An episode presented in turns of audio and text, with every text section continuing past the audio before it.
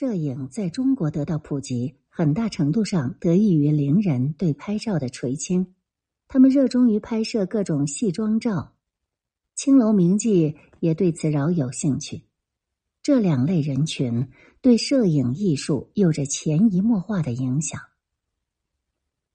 而继伶优们竞相前去拍照之后，出身达官显贵、皇亲国戚的女子也对摄影发生了兴趣。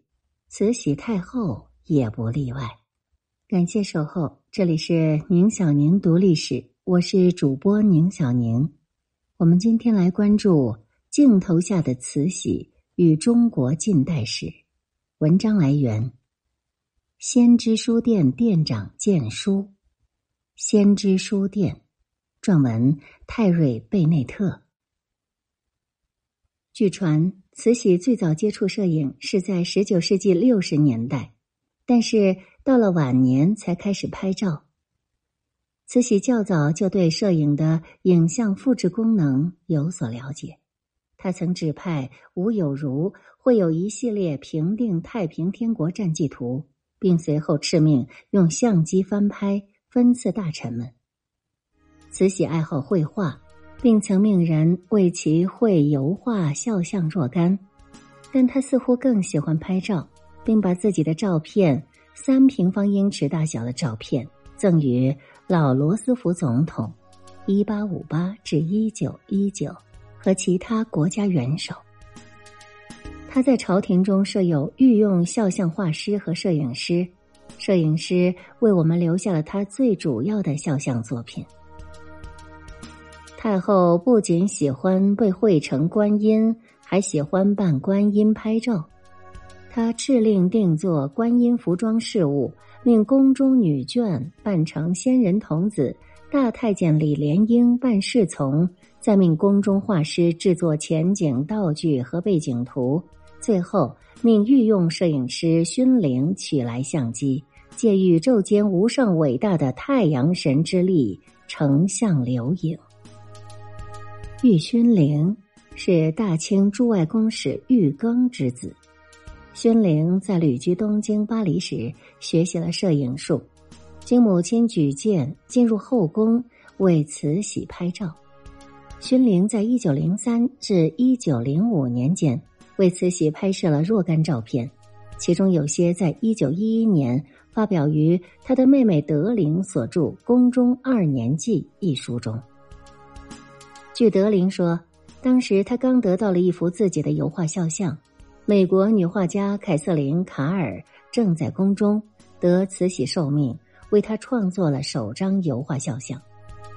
德林回忆道：“太后到我的房间，刚好看到了屋里一角我的肖像，便问：那桌上摆放的是何物？随后便上前观看。”他拿起来仔细端详，惊讶地说：“为何放的都是你自己的照片？我在照片里穿的都是欧洲的礼服。”太后问：“这些相片如何这样好？要比你的油画画像强很多。不妨交由宫里照管。在画像之前，哀家想先拍照看看。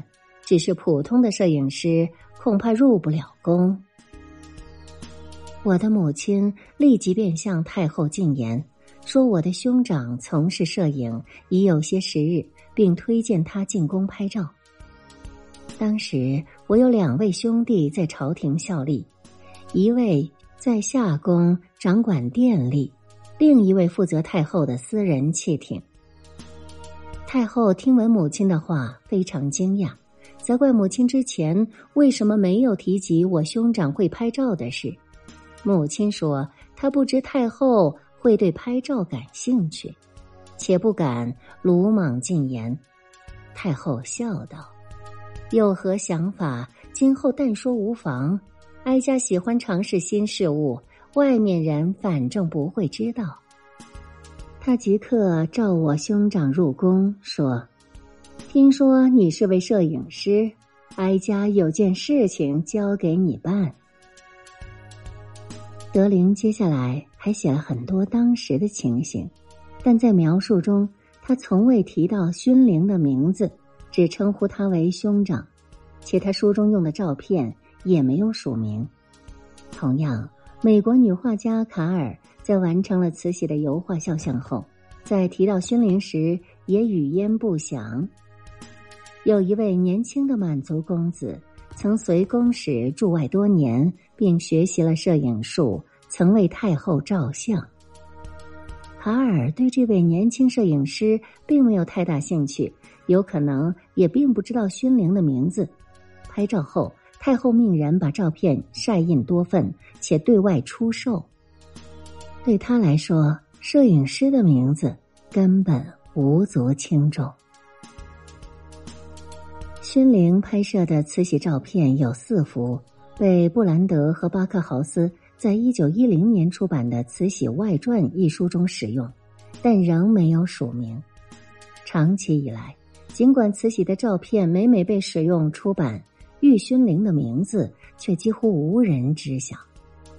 二十世纪三十年代，北京的山本照相馆曾印行过很便宜的小册子，里面也使用了这些照片。慈禧生在摄影术诞生前夕，摄影术刚入中国时，她尚且是个年幼的孩子。她一生经历了西方势力在中国渗透、影响中国命运的进程。他在尝试拍照留影时，电影技术已经传入北京。一九零八年，慈禧去世时，已有人把他和光绪皇帝的葬礼用短片记录下来。此后十几年，照相在民间越发普及开来，拍照已不再是什么新鲜事，不再是外国人、照相馆和有钱人的专利了。在刚传入中国的二三十年里，中国人对摄影术的接受过程与世界其他地区的人并没有太大区别。但是在十九世纪六十年代之后，随着西方势力侵入，中国人的排外情绪日益高涨，围绕拍照的谣言和恐惧感与日俱增，这严重影响了摄影在中国内陆地区的普及。照相馆大多只开在香港、澳门和其他几个通商口岸。中国人对照相本身并不太恐惧，但对外国人拐卖、杀害中国儿童、取人的眼睛做拍照药剂的传闻却心惊胆颤。此外，由于太平天国等起义频发，严重影响了朝廷的权威形象，阻碍了经济和社会发展，这也使得摄影术。在中国的发展停滞，局限在租界。一言以蔽之，在整个十九世纪下半叶的混乱中，随着赴华外国人人数和排外情绪的同时增长，摄影在中国的发展不可避免的受到很多限制。但即便在这种特殊的政治环境影响下，摄影在中国的传播，与它在世界其他地区的传播过程相比。并没有太多不同。一段被忽视的摄影史，给我们呈现的是一个与一般历史叙事不同、更为真实的慈禧。这个慈禧与印象中守旧的顽固派有很大距离。他能接受新鲜事物，热衷于拍照晒图。一部摄影史，与其说是摄影发展的历史。不如说是一部用影像诉说的近代史，它本应是现代科技赋予我们的一只可以跨越时空的眼睛，是理解近代史最独特、最直观的第三只眼。但令人惋惜的是，自摄影术发明一百七十年来，国内对中国摄影史的研究进展甚微。早期有关摄影的文字、照片等研究资料十分稀缺。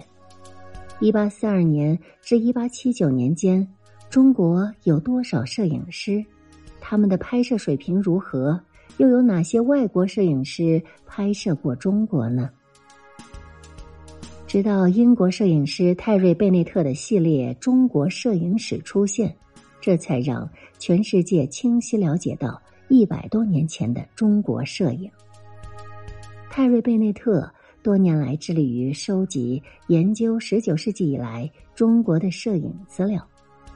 他本人的收藏非常丰富，他将自己的研究成果和资源分享成册，梳理了中国摄影史的脉络。《中国摄影史》这本书不但弥补了中国早期摄影版图，影像覆盖北京、上海、烟台、南京、广州、港澳台等相当广阔的区域，还考证了逾越八十位淹没于历史尘埃中的摄影师的生平活动。其中很少鲜为人知的照片的拍摄者也得到首次确认。《中国摄影史》书中综合了游记、铜版画、老照片等多种一手素材，每一卷都收录了数百幅的照片和资料，很大一部分都是之前未曾发表过的。阅读《中国摄影史》，就是在阅读一部无法被文字记载的近代史。我们不但可以从中找到那些重要历史事件的场景、耳熟能详的历史人物慈禧、李鸿章等历史名人的高清影像，更能看到那些不被史书记载的普通人，以及他们最真实的生活样貌。